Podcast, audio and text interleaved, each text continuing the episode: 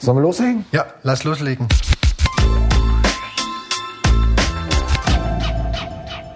Ja, willkommen im Podcast Atom One. Ja. Wir sitzen hier in Dortmund. Ähm, wenn man seit über 30 Jahren Graffiti sprüht, ne, erinnert man sich da eigentlich noch an die Zeit, als man angefangen hat? Oder wie man angefangen hat? Und wann man angefangen hat? Das war 87. Mhm. 87 und ähm, ja, wie, der, die Story habe ich ja schon tausendmal erzählt. Ich habe Cole damals, Chana und Chance habe ich äh, beim Sprühen, die mussten Sozialstunden machen am Jugendzentrum, haben eine Wand gesprüht und ich war immer in dem Jugendzentrum. Und ich fand das so cool. Eine Woche später habe ich angefangen zu malen irgendwie. Das war so mein Schlüsselerlebnis. Ich hatte das schon vorher wahrgenommen. Äh, es gab immer hier so Kinderferienparty in Dortmund. Das ist in den, in den Sommerferien, sechs Wochen. Und dann sind alle äh, immer äh, nach Dortmund gefahren wegen Breakdance und Disco und hin und her. Und da hast du dann an der Bahnhofsmauer, an der großen und an der kleinen Bahnhofsmauer die Sachen schon wahrgenommen, hast dich damit aber noch nicht auseinandergesetzt. Und als ich die Jungs dann quasi hab sprühen sehen, habe ich, hab ich halt auch gecheckt, wie es funktioniert. Ne? Und dann äh, ging das dann los mit Taggen, erste Silberpiece, 17 Uhr kann ich mich noch genau dran erinnern. Bei uns an der äh, Umgehungsstraßenbrücke mit Edding noch vorgezogen. Oh Mann. 17 Uhr. Eine Woche später kam dann direkt äh, Anruf von meinem Fußballtrainer, weil der auch quasi äh, bei der Polizei war, seid ihr eigentlich bescheuert und hin und her und bla bla bla. Und so ging das dann eigentlich los. Mhm. Als du damals angefangen hast, war denn da Hip-Hop schon so präsent? Ja, ja? volles Programm. Mhm. Also damals war ja diese Breakdance-Welle, ne? Und äh, Graffiti kam dann direkt danach. Dann gab's ja auch das erste Dortmunder Graffiti-Buch, da guckst du war. Da hast du einfach bist du, musstest du, hast du gekauft und dann hast du die Sachen halt nachgemalt, so richtig toymäßig und mhm. ne, dann bist du auch mal zum Hangout gefahren, der war früher an der Kampfstraße und dann hast du immer so, dann waren die großen Jungs, die saßen da immer, ne, an der Straßenbahnhaltestelle waren so, so eine Viererbank, da waren auch noch BMX-Typen dabei und du standst dann da immer so außerhalb. Ja. Ne? Irgendwann hat dann mal so äh, Krelle, also Cole, gesagt, ja, komm doch mal her und bla bla bla und hin und her und ja. Skizzen gekauft von den Jungs, die mussten ja auch irgendwie Cash machen für 20 Mark damals und dann, äh, ja. Für 20 Mark. Für 20 Mark. Mhm. War geil. War eine gute Zeit. Die hätte ich gerne noch. Ey. Ja, das glaube ich. Wenn man das Buch ähm, da guckst du, war, durchblättert, ähm, dann fällt schon auf, so wie in anderen Städten auch zu der Zeit, der Amsterdam-Style war schon, war schon sehr präsent und hat schon auch die erste Generation in Dortmund ganz klar geprägt, oder? Ja, das war ein relativ starker Einfluss. Aber mhm. ich glaube, das ist gar nicht so, das, ja, wie soll ich das sagen? Wir haben das damals gar nicht so wahrgenommen. Ne? Mhm. Ne? Für uns waren das halt so die Helden. Ne? Shark, Zodiac, Chana, Chins, ne? Da hast du dich noch gar nicht so mit auseinandergesetzt, dass das eigentlich so sagen wir mal Paris oder Bando-Style ist, ne, du fandst es halt cool, waren halt deine Heroes hier, ne, und äh, das kam dann erst alles später, ne, wenn man sich mit der Materie ein bisschen auseinandersetzt. Wir sind dann auch immer relativ oft nach Amsterdam am Flohmarkt gefahren, haben äh, da Spa was eingekauft und quasi äh, das Bombermagazin, damals noch in Schwarz-Weiß, ja. nur Kopien und äh, da hast du das dann mitgekriegt. Oder du hast dann, wir hatten dann so eine Connection nach Lüdenscheid und da hat Trix noch gelebt und Trix hatte halt relativ viele Paris-Fotos und äh, die sind dann halt schon durchs Break ein bisschen, bisschen mehr rumgekommen als wir und äh, ja, dann hast du das auch wahrgenommen, okay, ja, bla. Aber so wirklich, okay, der hat das jetzt vom Bando, so habe ich das nicht wahrgenommen, ne? Es war halt so, das sind halt so meine hier, meine Jugendheroes. Also du bist ja dann quasi die, die zweite Generation und ihr habt euch dann eher an der, an der ersten Generation orientiert oder war es doch New York? Nee, nee. überhaupt nicht. Mhm. Meine Styleentwicklung, ich habe ja die ersten Jahre ja nur Blockbuster gemalt. Ne? Ja. Äh, das kam dann so, als ich äh, in den 90ern öfter in Berlin war und mit meinen Jungs da rumgehangen habe. Und dann äh, war dann schon der Anspruch so, äh, willst nicht jedes Mal abkacken auf der Wand, musst jetzt mal ein bisschen dich äh, auf den Popo setzen und ein bisschen rumzeichnen. Ne? So kam das dann. Hm, also, aber wenn der Einfluss jetzt nicht so aus New York kam, speziell bei dir oder eurer Generation, wie ist denn dann dieser typische blockige Dortmund-Style entstanden? Ähm, kam das von Amsterdam oder weil diesen typischen blockigen Dortmund-Style, ne, äh, für den ja die Stadt oder die Region dann in den 90ern noch stand, äh, das war schon in der Dimension einmalig. Ne? Wie gesagt, also äh, so die Trendsetter und so die die Jungs, zu denen man aufgeschaut hat, waren halt die war halt diese Gruppe, ne? Hm. Und die haben dann die sind dann immer simpler geworden, ne? Gerade so die Chins Sachen sind dann immer simpler geworden. Dann war Side war dabei, der hat diese äh, Seesachen gemalt, S-Doppel-E, weißt du, die äh, sind dann aufgetaucht und daran hat man sich Ism One, daran hat man sich halt orientiert, ne? Und dann ist es immer simpler, immer simpler, immer simpler geworden, bis auf den Blockbuster, ne? Hm. Wir fanden das halt geil. Wir haben halt nicht ein Piece gemacht die Nacht, wir haben halt dann einfach mal die ganze Nacht durch Pieces gemalt. Ne? Ich kann mich noch an eine Nacht mit einem äh, mit Shit, mit Pest erinnern. Da haben wir in einer Nacht, glaube ich, da haben wir für eine Woche lang haben wir einen Namen gemalt. Mint haben wir da gemalt. Da haben wir in, in einer Nacht haben wir, glaube ich, acht so Riesenwände gemalt. Ne? Mhm. Kannst du dich denn dann noch erinnern, in welchem Jahr, also wann das dann so diese Ausmaße angenommen hat in Dortmund, ne? Also wann, wann wurde das dann so extrem? Wann ist das explodiert?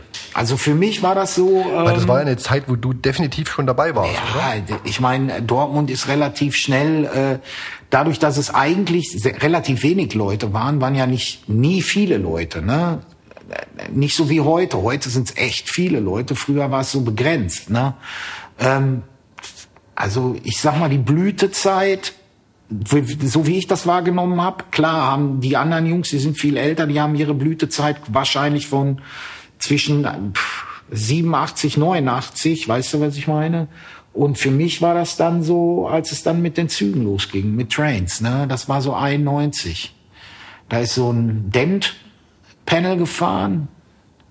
Das hat mich dann so weggeflasht. Eine Woche später habe ich dann irgendwie äh, versucht, den Spot zu finden, bin dann äh, eingestiegen, bin mit zur Endhaltestelle gefahren. Und äh, dann haben sie das Ding geparkt. Ne? Ich habe die ganze Nacht da rumgehangen. Und eine Woche später ist das Ding dann gefallen irgendwie. Dann haben wir so ein The Real Deal End-to-End -End gemacht und da kam das dann alles. Und dann haben das immer mehr Leute gesehen. Dann hat der was gemacht, dann haben die wieder was gemacht. Dann ist ein Rio Fume gefahren, ganz lange. Und hey, ich, dann die ersten Wutsachen. Äh, dann ganz viel Tags von, von, von äh, Shark, Zack, Coach. Die waren relativ äh, aktiv zu der Zeit. Und dann ist das alles so total eskaliert. Ne? Dann war es halt echt so, wir haben, äh, wir haben den ersten fahrenden Silberholkar hier gemacht, ne? Die haben den ersten fahrenden bunten Holkar gemacht. Es gab immer zwei Gruppen. Es gab halt quasi so die Kings und dann gab's uns so, ne? Die Wannabes. So, und dann äh, haben wir den ersten Silberhole Train gemalt, dann haben die den ersten bunten Hole Train gemalt, dann haben die quasi den ersten bunten Hole Train von beiden Seiten gemacht und hin und her. Und dann war es so 93, 94 da war, da bin ich aus dem Zug gestiegen, weiß ich noch, auf Gleis 4 bin ich ausgestiegen. Und da ist auf der Wittenlinie noch keine S-Bahn gefahren, auch noch ein Stahler. Ey, da war wirklich jeder Waggon zu. Jeder Waggon zu. Da waren ungebuffte Holcars. Und über den Holcars waren schon wieder Panels gemalt. Und da dachte ich mir so, fuck, Alter, das, das sieht so aus wie New York. So muss das in New York gewesen sein, genau so. Du stehst da, bist dann völlig geflasht, ne? Ist alles voller Farbe und ne, es gab, wir haben damals mal so ein, so, ein, so ein Interview gemacht und dann war so ein Bahntyp da, der meinte so, hey, Ich sorge dafür, dass ihr jede S-Bahn-Station von, von äh, Dortmund bis Bochum bekommt. Die dürft ihr dann legal anmalen. Aber lasst bitte die Finger von den Zügen und bla bla bla. Ja, das ist halt alles völlig eskaliert. Ne? Hm. Aber die, die Eskalation, von der du da sprichst, ne, ähm, auf was hat die, also warum ist es dazu gekommen? Ist das nur Competition gewesen oder steckte da mehr dahinter? Ja, Competition war das irgendwie. Mhm. Das war aber so, nicht wirklich Competition, das war so, man musste sich so beweisen, weißt du, was ich meine? So, mhm. eigentlich war das so friendly fire mäßig, also, dadurch ist ja auch das ganze System dann irgendwann bemalt gewesen. Ne? Jeder, jeder Waggon, der Heimatbahnhof Dortmund hatte, war bemalt. Ne? Das war, das war, war quasi unser Ziel. Und das so lange, was heißt ein Ziel? Wir haben es einfach gemacht. Wir haben ja nie die Intention gehabt, irgendwie, wir müssen jetzt das komplette System bemalen. So, das war, war dann halt einfach irgendwann so. Ne? Und dann hat man halt gesehen, okay, wir haben da was erschaffen. Lass es uns so lange wie möglich am Leben halten. Ne? So war das dann. Ne? Also so ein, also so ein gesprengtes System, wie man es damals in Dortmund gesehen hat, gab es, glaube ich, so oft nicht weltweit. Ne? Man, weil das System war ja schon, ja, man kann sagen, gesprengt. Und äh, also ein gesprengtes System, um es den Hörer und Hörerinnen vielleicht kurz zu erklären, damit ist gemeint, dass wirklich jeder Zug innerhalb des Nahverkehrssystems bemalt war in irgendeiner Form was relativ selten war und ist in Deutschland. Ja. Jetzt weiß ich nicht, und das wäre jetzt auch mal meine Frage, war das das Ziel? Also war das euer Ziel, das System zu sprengen? Oder ist das einfach passiert, weil eben gerade so viel gemacht Also für wurde? mich war das nicht so. Ne? Ich habe dann, für mich war das immer so, es wurde immer mehr, immer mehr. Wir sind jede mhm. Nacht rausgegangen, bla bla bla, haben tagsüber Dosen geklaut, äh, haben nachts unsere Sachen gemacht, sind dahin gefahren, mussten Orte organisieren, um dahin zu fahren. Na, und irgendwann hast du alle Spots gemalt und dann waren's, dann war alles voll. Irgendwann war alles voll. Dann sind halt auch super viel Einfluss war ja auch, es sind super viele Gäste gekommen. Typen aus Hamburg sind runtergekommen, Vola hier, ne? Dann sind die Australier sind hier hingekommen, die Skandinavier sind hier hingekommen, ne? Und da hast du dann halt auch äh, selbst Typen aus, Poem quasi. Ne? Und die sind, die, die waren dann alle hier und du hast dann irgendwie so mitgekriegt. Im Na ich habe das alles im Nachhinein erst realisiert. Das war gar nicht so, dass ich das in dem Moment realisiert habe. Das realisierst du halt alles, wenn du das mal so, wenn du nicht mittendrin steckst und von außerhalb dann ein paar Jahre später guckst, fuck, Alter, wir haben da doch schon schon was erschaffen. Ne? Das gab's so in Deutschland noch nie. Ne? Ja, das stimmt. Wie kann ich mir das vorstellen? War das dann, wie groß war äh, die Dorben- oder Graffiti-Szene damals, Anfang der 90er? War das, weißt du, wie viele Writer waren das damals, die am Ende dafür verantwortlich waren, dass das System so aussah, wie es aussah? Zehn. Zehn Mann. Nur. Das war halt quasi die, die, äh, die vier und dann gab's quasi uns, wir waren zu sechs. Ja. So, und dann gab's noch ein paar von außerhalb irgendwie und dann, wir haben einfach gemacht. Das war, das war nicht viel, das sah immer so viel aus, ne? Aber dann haben die, ich habe zu der Zeit vielleicht drei verschiedene Namen gemalt. Da gibt es Leute, die haben zehn verschiedene Namen gemalt. Ne? Das kann ich jetzt hier nicht sagen, aber der, die sind halt völlig durchgedreht. Ne? Oder sagen wir es mal so, die Person hat quasi hier im Alleingang, ne? der war, der hatte einen guten Pulsschlag, sag ich mal so. Hm. Warum eigentlich mehrere Namen? Ich, also keine Ahnung. Aus welchem Grund? Einfach, einfach austesten. Hm. Erklär uns mal ganz kurz, wie kann ich mir so ein Leben damals vorstellen. Also es hört sich alles irgendwie nach Leichtigkeit an und irgendwie auch aus der heutigen Perspektive einfach. Weil wenn ich mit dir heute über, über Trainwriting in den 90ern rede, ist das ein anderes Gespräch wie mit einem Trainwriter von 2020. Ne? Ähm, hat sich das damals schlichtweg einfacher angefühlt und deswegen hat man so viel gemacht? Beziehungsweise deswegen habt ihr es in der Masse dann auch betrieben? Oder? Ich meine, guck mal, ich war zu der Zeit arbeitslos hm. Ne, hab nur Scheiße gebaut, bin mit 16 zu Hause rausgeflogen, weil mein Vater irgendwie die Schnauze voll hatte, jedes Mal irgendwie für mich zu bezahlen. So. Und irgendwann hat er gesagt, so, pass auf, Typ, ich sag jetzt, du bist jetzt alt genug, geh.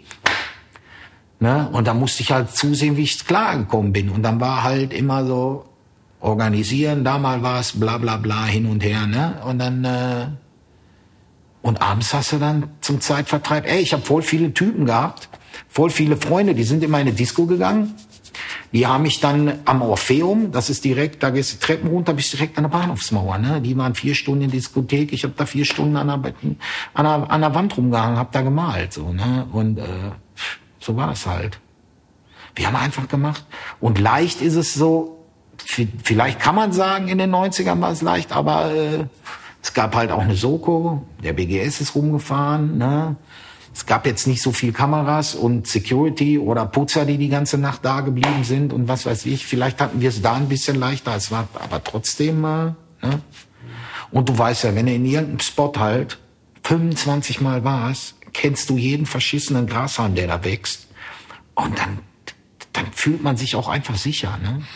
Also es hört sich so an, als hättest du Subway Art von Martha Cooper, Wildstyle und Style Wars, das, das hast du schon alles gesehen, aber äh, es hat mit dir nicht das gemacht, was es mit vielen anderen gemacht hat, mit denen ich jetzt schon gesprochen habe. Also speziell aus der ersten Generation. Ne? Ich meine, die erste Generation hatte offensichtlich einen anderen Einstieg als den, den du hattest. Ne? Ja, natürlich. Das war so. Die, ne? die New York-Einflüsse sind mit Sicherheit bei der ersten Generation da. Ne? Mhm. Aber bei uns sind diese New York-Einflüsse gar nicht gewesen. Also wie gesagt, so. Äh, in Dortmund gibt's viele Writer, die gucken nicht so über den Tellerrand. Ne? Mhm. Die bleiben so in ihrer Stadt und gucken, ne, dass sie hier was zum Laufen kriegen. Und so war das damals halt auch. Ne?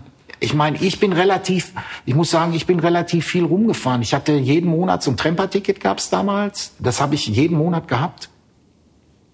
Und dann bin ich halt auch. Ich war halt oft in Mainz bei meinen Jungs, war oft in Aschaffenburg bei meinen Jungs und ne, bin dann nach Hamburg gefahren oder wir sind mal runter nach Berlin gefahren und so weiter und so fort. Aber irgendwie hast du doch gesehen, dass du ähm, in Dortmund so dein dein Mark setzt, so. Ne? Was hinterlässt. Mhm. War eigentlich Lokalpatriotismus in Dortmund beziehungsweise im Ruhrgebiet ein großes ja, Thema? super groß. Mhm. Also ich war mega stolz. Ich bin ja eigentlich gar nicht aus Dortmund, ich bin ja quasi aus äh, Herdecke, das ist hier quasi ein Vorort von Dortmund.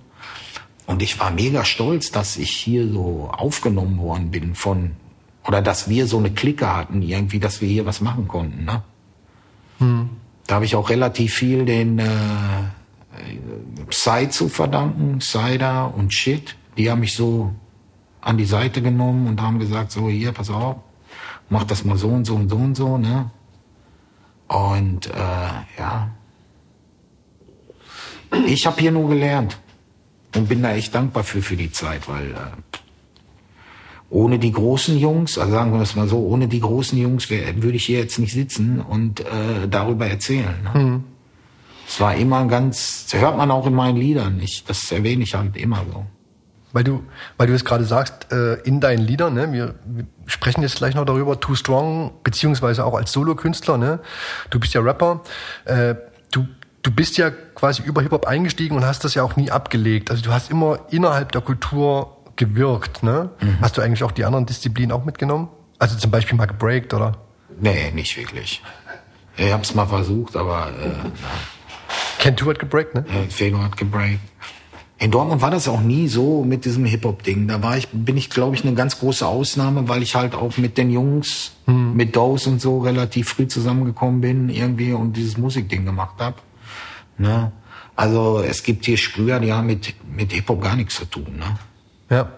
Ma Mason zum Beispiel. Also ich muss ihn fragen, aber hm. mir ist das nie so vorgekommen, dass der quasi diesen ne, den Hip-Hop-Film so gefahren ist. Zumindest hat man es nie so mitbekommen, das stimmt, ja. Ähm, wie ist denn Too Strong mit Brocke und Dose entstanden? Habt ihr vorher schon gerappt und euch einfach dann zusammengetan? Ja, Dose hat ja angefangen, erstmal auf Englisch zu rappen, ne? Und dann kam ja dieser Einschlag über äh, So, Advanced Chemistry haben uns dann gezeigt, quasi, ja, das geht auch auf Deutsch, ne? Und dann haben wir Rahmen Schwarz Nacht aufgenommen, ne? Und dann ist ja der Weg halt, du willst ja, du willst ja äh, irgendwie darüber rappen, was du geil findest. Ne? Und dann so Hip-Hop-Nazi-mäßig haben wir dann über Graffiti und Bomben und hin und her und was weiß ich gerappt. Ne? Das war halt äh, immer mit erhobenem Zeigefinger auch, so muss das sein und nicht anders. Ne? Heute ist das, heute sehe ich das komplett anders. Ne? Also gerade fahren wie auf Schienen, Rabenschwarze Nacht, ne? das sind ja damals in den 90ern äh, richtige Hymnen gewesen. Ne? Also weil sich viele, also besonders Sprüher natürlich, äh, damit identifizieren konnten. Ne? War euch das damals bewusst, dass das so viele Sprüher feiern? War ich nicht bewusst. Die haben es einfach.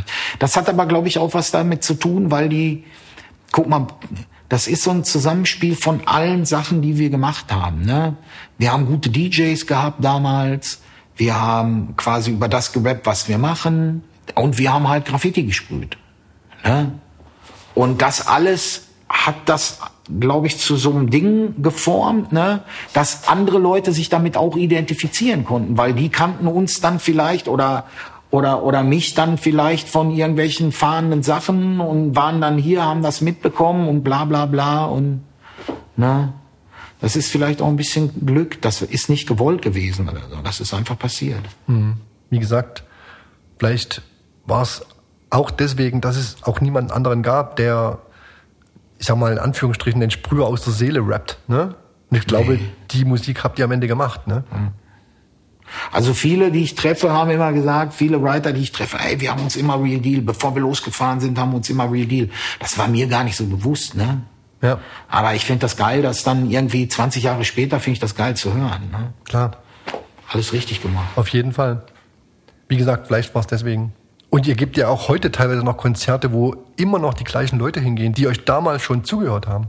Also wenn heute irgendwie ein Too Strong Konzert in Leipzig wäre, dann wäre das voll. Ja, ich denke schon. Ne? Oder Rostock oder Magdeburg oder Hamburg. Wenn wir unterwegs sind, ist eigentlich immer, das Publikum ist gemischt, kommen viele Alte, kommen viele Junge irgendwie, ne? Ist ganz geil, aber wir machen uns rar. So. Mhm. Na, gerade jetzt wird er nicht einfacher. Wann warst du denn eigentlich das erste Mal in New York? Das erste Mal in New York war ich boah, 99, glaube ich. Und? Das war enttäuschend oder wie war das? Ich war mit einem Heidelberger Kollegen da. Wir haben was gemacht. Das, was ich immer machen wollte, was immer mein Traum war. Dann haben wir es gemacht. Es war einfach nichts Besonderes. Ich, wir sind dann aus dem Tunnel geklettert irgendwie. Ich habe mir ein Bier geholt an eine Grocery. Wir haben uns auf dem Broadway hingesetzt, auf eine Bank. Und dann habe ich den meinen Kollegen so angeguckt. Ich so, sag mal, war das jetzt irgendwie was Besonderes für dich? Er so, ey, was das hätten wir auch in Deutschland machen können, ne? so, und da ist für mich dann, da war für mich dann, ist mir ist da klar geworden, dass man manche Träume, die man hat, einfach nicht machen sollte. Mhm. Ne? Genauso wie man manche Legenden, wenn die dann wieder anfangen zu sprühen, so alte New Yorker, weißt du, du himmelst die an und mhm. Ey, lass es doch einfach sein, weißt du. Aber wenn man dir zugehört hat am Anfang des Podcasts, ne, ihr wolltet, dass es aussieht wie New York bei euch und so, ne, und dann und dann kommt man 99 dahin. Nix war. Und nichts nix. Ja, das stelle ich mir auch schon enttäuschend vor, ja. ja. Wenn du da aus Dortmund kommst und weißt du, also ja, ich hab's voll abgefeiert. Ich bin ja da quasi sechs Wochen gewesen. Die ersten drei Wochen bin ich da wie so ein blindes Huhn. Habe ich jede, äh, ich bin jede Line gefahren. Mhm. Von, von Anfang bis Ende. Wir haben Spots gesucht, bla, bla, bla, ne. Dann haben wir ein paar Typen kennengelernt. Die haben uns ein paar Tunnelspots gezeigt und ich, ich hab's voll abgefeiert. Ich mach den Schacht auf, gehe die Treppe runter, Chins, the United Force. Boom. Da weiß ich, okay, hier bin ich richtig. Weißt du? Weil ich das wieder verknüpft habe mit Heimat. Mhm. Ne? Das war für mich dann halt geil. Das war für mich, das war ein Highlight in New York. Ne? Ich wusste ja, dass er da ist, aber ey, man begibt sich dann doch da, gibt nicht so viele Spots. Ne? Und überall, wo ich war, war halt, war er auch. War halt geil. ähm, das Buch Odem on the Run, ne, ist, ist glaube ich, das meistgelesene Graffiti-Buch ever. Ne? Kann man ja so sagen. Dortmund und du spielen ja auch eine Rolle in der Story des Buchs. Ne? Ähm, wie Pass auf, ich erzähle genau, wie. Ich, willst du es hören? Ja. Pass auf. da Scheck und, Scheck und Odem war da, da hat Odem noch nicht Odem gemalt, sondern Source 6. Die haben hier im Blücherpark gemalt und Kollege und ich, also Shit und ich sind am Blücherpark vorbei und meinten so, ey, komm, was denn für Typen da irgendwie, lass uns, komm, wir ziehen denn die Dosen ab, so. Ne? Da hingekommen irgendwie, dann die Jungs auch direkt große Fresse gehabt, weißt du, was ich meine? War direkt unser Level, so. Und dann meinte mein Kollege so, ey, könnt ihr nicht mit dem Fettcap ausmalen? Und so ein Gelb, das macht man deckend. Ja, aber das deckt nicht so gut. Also soll ich dir mal zeigen, wie das geht? Weiß genommen, vorgemalt, gelb drüber gemalt, weißt du, die Typen dort, ne? Fettcaps in der Hand gedrückt. Dann haben die bei uns gechillt. Dann sind wir auch mit denen, waren nachts mit denen, lo, mit denen los.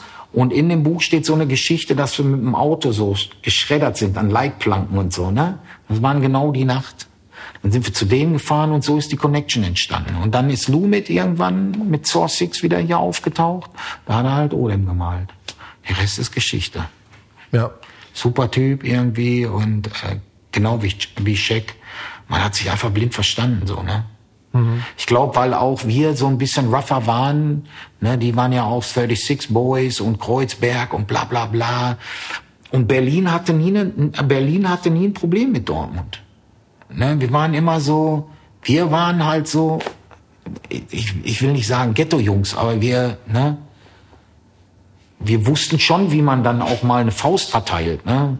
Oder sagen wir es mal so, wir hatten keine Angst. Ne? Deswegen war auch dieses Level, sind auch super viele Berliner dann hier hingezogen. Ne? Kriller hat hier gewohnt, Poet, West hat hier gewohnt, irgendwie. Die haben auch hart Einfluss quasi auf Dortmund gehabt. Ne, als die hier hingekommen sind, da ging das dann auch mit Style-Malen hier los. Ne? Also jetzt nicht nur bei dir, bei den anderen auch. Ja? Bei, bei anderen mhm. auch, klar, normal. Also diese Dortmund-Berlin-Connection, ne? Ist die mit der Situation, beziehungsweise mit der Story, ne, in dem Buch, ist die da so ging's, Da ging's los, ja. So spät erst, ja? Nee, das war relativ früh, das war 94. Odem ist ja erst so 86. Ich bin dann mit dem nach Amsterdam gefahren. Ich habe One-Man gemalt und er hat da so ja. diese Odem-Panels gemalt. Mhm, die kenne ich. Wann warst du denn das erste Mal als Writer ne, in Berlin? Ich als Writer in Berlin? Mhm. Wir waren, äh, das, wär, das war auch Tramper-Ticket-Zeit, auch so 94, 93, 94. Aber 1994 Berlin, da ging es ja schon ja, ja. richtig rund da, oder? Wir haben dann versucht, S-Bahn da irgendwie zu machen, aber haben da nichts geschissen bekommen. Dann sind wir ein Land weitergefahren. ähm, Dokumentation Graffiti in Dortmund, ne? Gibt's gibt's da ein gutes Buch oder einen guten Film oder generell ein Medium, wo du sagst, das, Dok das hat das ganz gut dokumentiert, über was wir jetzt auch schon, schon gerade gesprochen haben, ne? Also es gibt schon einiges, aber mich interessiert mal, was du relevant findest. Ja, das da guckst du war, ne? Und dann halt die ganzen Rolling Thunder Sachen, ne? Hm. Das hat schon einen guten Einblick gegeben, was hier so passiert ist. Ne? Aber das, was hier passiert ist, das liegt irgendwo in irgendwelchen Kisten, in irgendwelchen Kellern rum und ne? Bates hat mir mal erzählt, er war bei einem Typen hier, ich kann ja den Namen nicht sagen. Der Typ hat müllsäckeweise Fotos ihm gegeben und irgendwie nach dem dritten Müllsack voller Fotos hat Bates dann einfach aufgegeben zu gucken, weil ihm das einfach zu viel war. Ne? Mhm. Das war ein Typ. Ähm, ein relativ wichtiger Punkt, viele sagen auch Game Changer, war ja der Punkt Sprühdosen und Sprühdosenqualitäten. Ne? Also in den 80ern und auch noch frühen 90ern die Unterschiede zu dem, was dann so 95 kam, 94, 95 kam, äh, das waren ja schon entscheidende Unterschiede, die man den, dem, was da gemalt wurde, dann noch angesehen hat. So, ne? Die Deckkraft, der Druck, die Ventile, das war eine komplett neue Welt. Ne? Äh, speziell zum Beispiel jetzt die spanische Montana, die, wann kam die bei euch an? 95? Wir hatten, wir hatten den Laden, 96 ist die angekommen. Mhm. Zwischen 96 und 98. Was hattet ihr davor? Davor gab's bei uns, davor gab's nur quasi Marabus, Dispos, Spavas, dann Isodurs quasi, äh, was gab's noch? Isodurs, Hellweg, mhm. ne? Das war so, Dortmund hat genau diese Phase durchgemacht, die Frankfurt auch durchgemacht hat zu der Zeit. Ne? Da gab's halt Minze, Flieder, Distel, Himbeer, Brombeer, Pastellrosa und so sahen halt auch die Panels aus. Ne? Und in Frankfurt war das dann noch ganz schlimm, immer mit den weißen komplett Inlines noch gemacht so. Ne? Das haben wir halt nicht gemacht. Bei uns war immer so, wenn du eine schwarze Outline machst, brauchst du nicht so eine, brauchst du nicht immer eine, eine, eine komplette Inline. Ne? Und äh, dann kam die Belton Rahl und die hat hier relativ viel Einfluss gehabt. Und dann kam erst relativ spät die, Mon die spanische Montane. Mhm. Speziell für euch, ne? Ihr musstet ja immer viel Fläche füllen, ne? Ich glaube, die Geschwindigkeiten sind dann auch irgendwann mal andere geworden. Das muss doch für euch äh, ein Segen gewesen sein, oder? Ja, voll. Voll zu der Zeit hatten wir ja auch einen Laden irgendwie und das ist schon relativ, hat gut funktioniert. Ne? Waren breit, waren schnell und war schon Game Changer, so die Dose. Hm. Also es gibt nicht wenige, die sagen, dass mit diesen, mit dieser, mit dieser gesteigerten, mit dieser gesteigerten Sprühdosenqualität auch die Szene größer geworden ja, ist. Ne? Klar. Äh, wenn du mal ehrlich bist, äh, in den 90ern ist noch relativ viel Silber gemalt worden, ne? Chrom, Chrom Pieces. Mittlerweile brauchst du ja keine Chrom Pieces mehr malen. Warum, wofür? Ne? Mhm. In derselben Zeit machst du ein Boom Piece. Und so war halt auch der Einfluss. Es sind halt viel mehr farbige Sachen gefahren als irgendwelche Chromsachen. Mhm.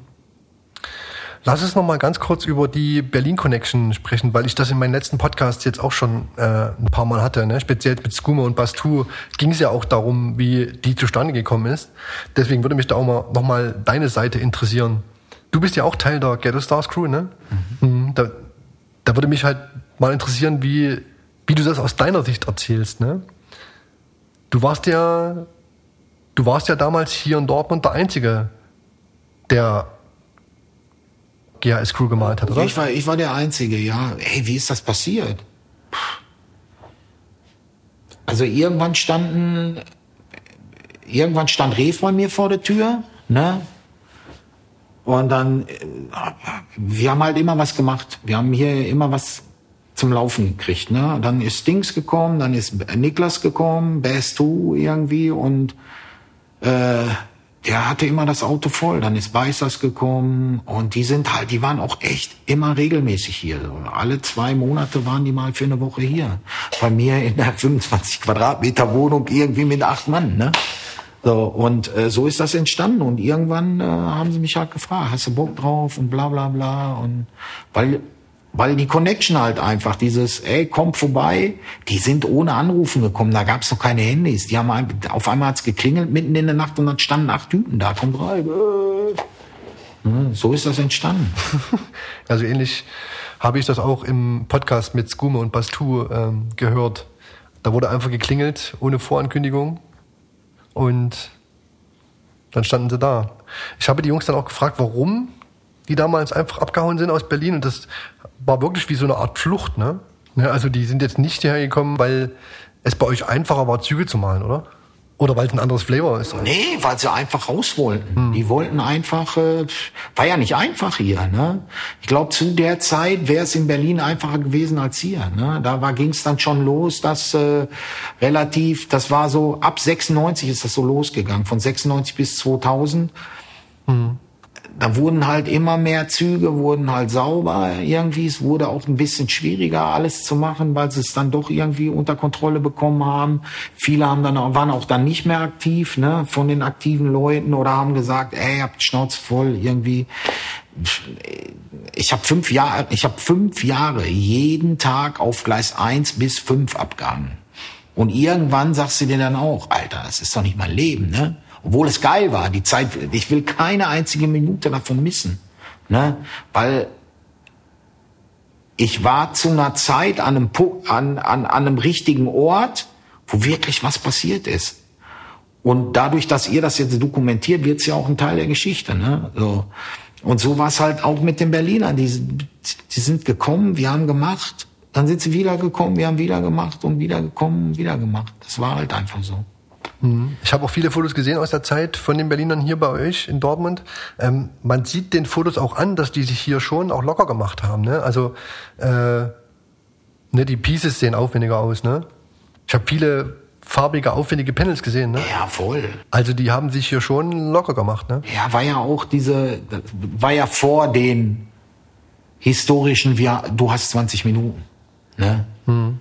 Die haben so lange gemalt, bis alle fertig waren. Ja? Und wenn wir gehen mussten, mussten wir gehen. So. Da sind dann auch schon mal eine Stunde oder, ne, oder mal anderthalb. Hm. Der, die, das, wer, wie, was, wieso, weshalb, warum. Wer nicht malt, bleibt dumm. Tausend bunte Bilder, die gibt es überall zu sehen. Manchmal muss man fragen, um sie zu verstehen. Wie kommt man auf die Idee, diesen Spruch so wie ich ihn gerade vorgelesen habe, auf eine Wand zu sprühen, in großen silbernen Buchstaben. Kannst du das nochmal kurz erklären? Kann ich dir genau sagen. Mhm. Das Auto von Shit ist kaputt gegangen. Wir wollten an dem Abend wollten wir eigentlich rausfahren. Wir haben alle bei ihm abgehangen. Was machen wir? Das Auto ist kaputt, wir können nicht. Ja, okay, was machen wir? Ja, lassen Sie Bahnhofsmauer komplett machen. So, dann ist jeder nach Hause gegangen hat jeder seine Chrom geholt. Background haben wir uns geeinigt auf Distel, schwarze Outlines. Dann sind wir um 12 Uhr haben wir angefangen und, und kurz nach 5 war es fertig. Wir haben es einfach gemacht. Hm. Und warum jetzt den Spruch? Ich glaube mir, ich weiß es nicht. Entweder war Smoke oder mir ist dieser Spruch eingefallen. Wer, wie, was, der, die, das, wieso, weshalb. Das ist halt Sesamstraßenspruch, ne? Wir haben, ja, musste halt lang sein, die ganze Bahn. Wir wollten halt die ganze Bahnhofsmauer machen. Hatte jetzt nicht irgendwie so. Wir haben es auch, in dem Moment machst es einfach und du, du denkst gar nicht daran, was kann passieren. Das Ding war ja mal äh, Bomber komplett, komplett ums Cover drumrum und was weiß ich. Hier gab es so ein Kulturmagazin, Kolibri hieß das, das ist zweimal hintereinander Kunstwerk des Monats geworden. Kann ja auch jeder was mit anfangen. Jede, jede Mutter, die da mit ihrem Kind vorbei, oh, guck mal, jetzt ist am Straßensprung, bla bla bla, weißt du? Aber wir haben es einfach gemacht. Die glaube, Aktion war genau, hat genau eine, das, die Entscheidung war genau eine Viertelstunde. Okay, heute machen wir das. Also, ich habe das in der Form vorher und auch, glaube ich, danach nicht nochmal gesehen. Ja, ja, stopp. Wir waren ja nur die Nachzügler. Hier gibt's eine, hier gab's eine Wand, das waren so, das war damals so das längste Piece, ne? The idea is to let you know that graffiti is rocking and it's on the go, bla, bla, bla, bla. Auch von den Idolen halt, ne? Weit vor uns. Mhm. Naja, aber, aber nicht mit dem Aufwand, den ihr betrieben habt und der Dimension, oder? Ich glaube, wir waren ein paar Meter länger, so 50 oder so. Aber das war schon damals, äh, da bin ich hingefahren und da habe ich mir gedacht, fuck, wie, wie geht das? Ja. War geil. Mhm. Mal kurz noch äh, zum Abschluss eine Frage. Äh, dieser zweite oder dritte Frühling, den gerade einige feiern, und das sind ja nicht wenige, ne? Also sprich, teilweise sogar Aussteiger, die schon komplett weg waren und äh, von denen man nicht erwartet hätte, dass die nochmal wiederkommen, bis hin zu denen, die fast durchgängig durchgezogen haben. Ne? Wie erklärst du dir, dass speziell aus der ersten und auch zweiten Generation gerade heute so viele zurückkommen? Ne, es gibt ja die, die, die, die irgendwann Schluss gemacht haben, dann gibt's die, die äh, Also du, du vielleicht jetzt nicht, ne? Shark, Razer, wenn wir mal ins Ausland gucken, Sape, ne? Es gibt da ja äh, zahlreiche Beispiele, ne? Es gibt ja die, die, die irgendwann Schluss gemacht haben. Dann gibt's die, die. Ja. Äh, Aber vielleicht ist jetzt im Moment dieser Zeitpunkt, vielleicht haben die alles erledigt. Kinder sind groß, man hat mehr Zeit irgendwie. Äh, ich kann, da kann ich wirklich nichts zu sagen. Ich kann nur sagen, äh, also die Jungs, die damals noch aktiv oder damals schon aktiv waren, waren die ganze Zeit aktiv. Ne? Da gab es eine kleine Phase, wo sie mal weg sind. Aber wenn du jetzt mal hier, ich meine, du musst nur mit offenen Augen hier durch die Stadt laufen. Ist überall Mason, überall Shark. Ne? ja. Ne, die waren auch eine Zeit lang weg, aber äh, trotzdem. Ne? Die haben immer so viel gehabt, dass es gar nicht aufgefallen ist, dass sie weg waren. Ne?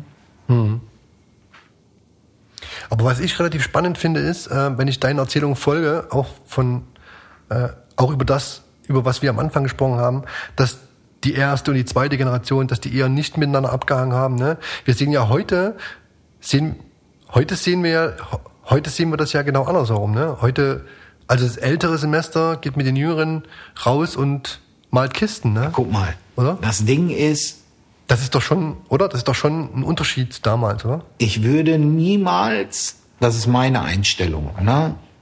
Ich bin ein bisschen, ich bin mit einer Person so ein bisschen aneinander gerasselt und im Nachhinein habe ich das bereut so. Ne? Ich hatte an dem Abend ein bisschen viel getrunken. Wir haben eine Graffiti-Diskussion gehabt und die ist im betrunkenen Kopf, eine Graffiti-Diskussion zu führen, ist immer scheiße. So, ne? Aber ich kann sagen, dass diese Person halt einfach äh, lange mein Vorbild war. Ne? Und die ersten Sachen von mir waren ja eins zu eins, habe ich seine Buchstaben da übernommen, ne? Irgendwie. Und äh, ist halt so, äh, ja, wie soll ich sagen? Ich würde nie schlecht darüber reden. Ne? Vielleicht ist die Einstellung bei den Leuten anders. Die sehen uns halt immer so, wie so, so wie es halt auch war. Ihr seid halt die zweite Generation. Und das ist auch völlig berechtigt. Aber das heißt ja nicht, dass wir weniger gemacht haben. Wir haben ja teilweise sogar mehr gemacht. Ne? Und dieses ganze Zusammenspiel, also ich, wer, ich, für mich ist immer, ich weiß, wo ich herkomme und ich weiß, wem ich was zu verdanken habe. Immer. Ne, wenn ich mir heute Graffiti in Dortmund angucke, ne, dann fällt auch bei dem, was ich heute sehe, auf, dass da noch viel von damals drinsteckt. Ne? Ja, voll. Und das ist ja in anderen Städten, zumindest für mein Gefühl, nicht so. Ne? Auch, dass die unterschiedlichen Generationen jetzt wieder so aufeinandertreffen. Ja, ne? Pass auf, nach dem Vorfall, wo ich hier so Probleme hatte und wo sie mich niedergestochen haben, weil ich mich quasi da für gewisse Leute stark gemacht habe und Messer kassiert habe, habe ich so ein bisschen gebrochen damit. Ne?